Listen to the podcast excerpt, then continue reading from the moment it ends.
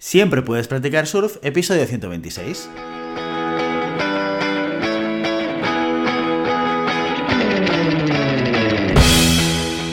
Bienvenido y bienvenida a Siempre puedes practicar surf, el podcast diario sobre recursos humanos.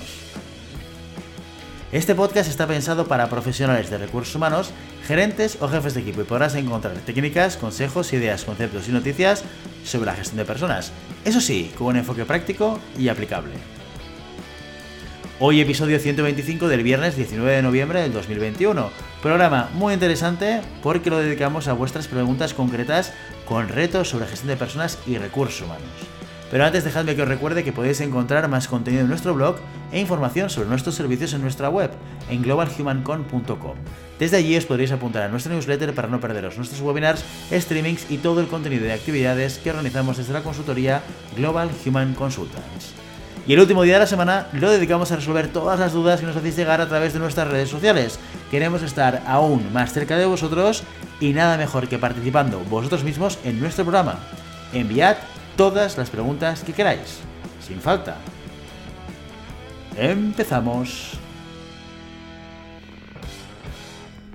Iniciamos el programa de este viernes con la pregunta de Javier, que dice lo siguiente. Hola, una consulta. ¿Es recomendable publicar en LinkedIn que buscas trabajo? Es decir, activar en tu foto de perfil la opción que muestra que estás abierto a trabajar. Cuando pusieron esa nueva funcionalidad hubo bastante debate al respecto, de gente que creía que le parecía una buena manera de darte a conocer como solicitante de un empleo, y otra gente que pensaba que daba la imagen de persona necesitada, no muy positiva. ¿Qué opinas? Gracias de antemano. Bueno, muy buena pregunta, Javier, nada fácil de, de responder. Yo lo que te diría es, como headhunter, como alguien que está en la parte de la consultoría, que nos ayuda mucho el hecho de saber si alguien está abierto a cambiar de trabajo o no. ¿Por qué? Porque es un elemento que puedes utilizar para filtrar y que por lo tanto sabes que cuando yo te contacto a ti Javier porque tú te has puesto una etiqueta de que estás abierto para encontrar trabajo, para buscar trabajo, sé que vas a tener o vas a recibir mi, mi mensaje de manera más positiva o con ganas de escuchar algo de lo que te pueda ofrecer o yo o uno de mis clientes. Con lo cual esta es la parte positiva. ¿Cuál es la parte no tan positiva? Un poco lo que tú comentas, ¿no? El hecho de que haya gente que pueda percibir que, bueno, este está necesitado, parte de una base en la cual ya está buscando el cambio y por lo tanto a lo mejor eso me permite a mí hacer una oferta a la baja si al final quiero que se incorpore, etcétera, etcétera, etcétera. Y sin tener en cuenta además el hecho de que evidentemente si esto lo puede ver eh, gente que en la empresa en la que estás, pues el mensaje que estás enviando es muy claro, ¿no?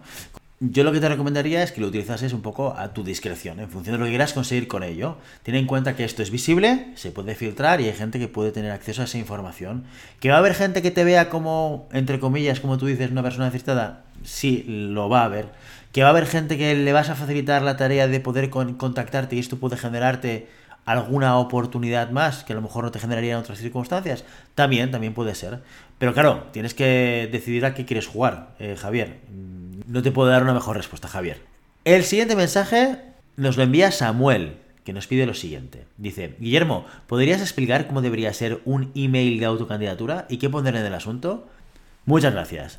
Bueno, Samuel, pues eh, yo lo que te recomiendo es que cuando envíes un correo y elijas cuál va a ser el asunto de ese email de autocandidatura, pongas algo que haga que la otra persona abra el correo. Para, para eso sirve el asunto fundamentalmente en cualquier correo, uno de venta, uno de autocandidatura, uno de lo que haga falta.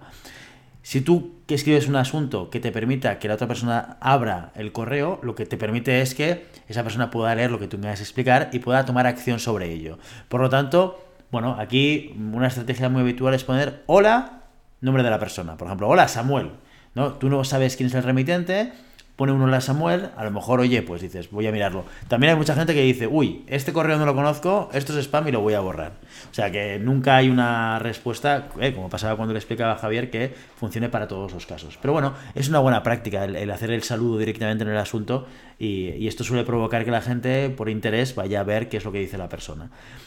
¿Qué deberías explicar en tu candidatura? Pues explica que estás buscando trabajo. Sé transparente, sé directo. Explica muy brevemente quién eres y a qué te dedicas.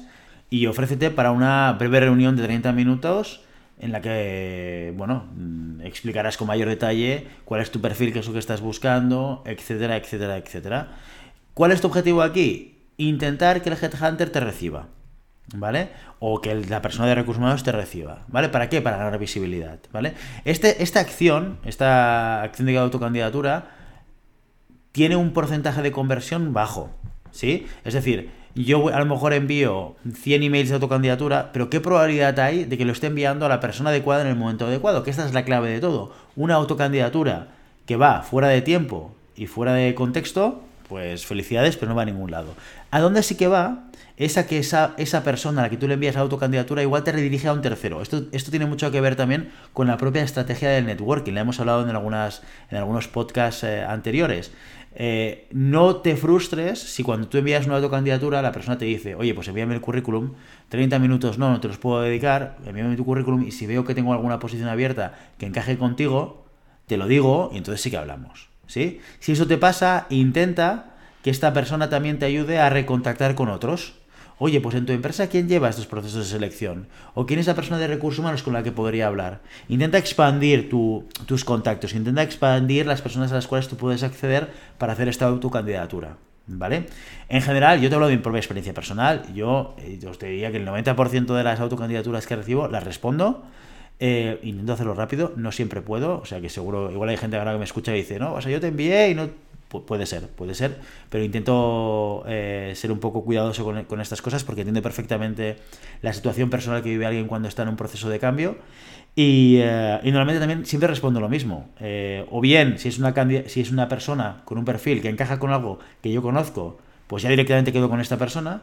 Si es una persona que tiene un perfil que no tengo ninguna posición, lo que hago es redirigirlo a alguien del equipo de Global de Global Human Consultants que igual tiene conocimiento de otros procesos o de otras oportunidades. Esta es la manera que yo tengo de, hacerlo. Así que no dejes de enviar tu autocandidatura si estás buscando trabajo y sobre todo intentando, ese objetivo, ¿eh? expandir tu cadena de contactos, expandir un poco tu networking y tener la capacidad de que a lo mejor ese headhunter no te quiere recibir, no te puede recibir o no tiene sentido que te reciba, pero a lo mejor esta persona te puede poner en contacto con otra. Esto es una parte que es muy interesante de esto.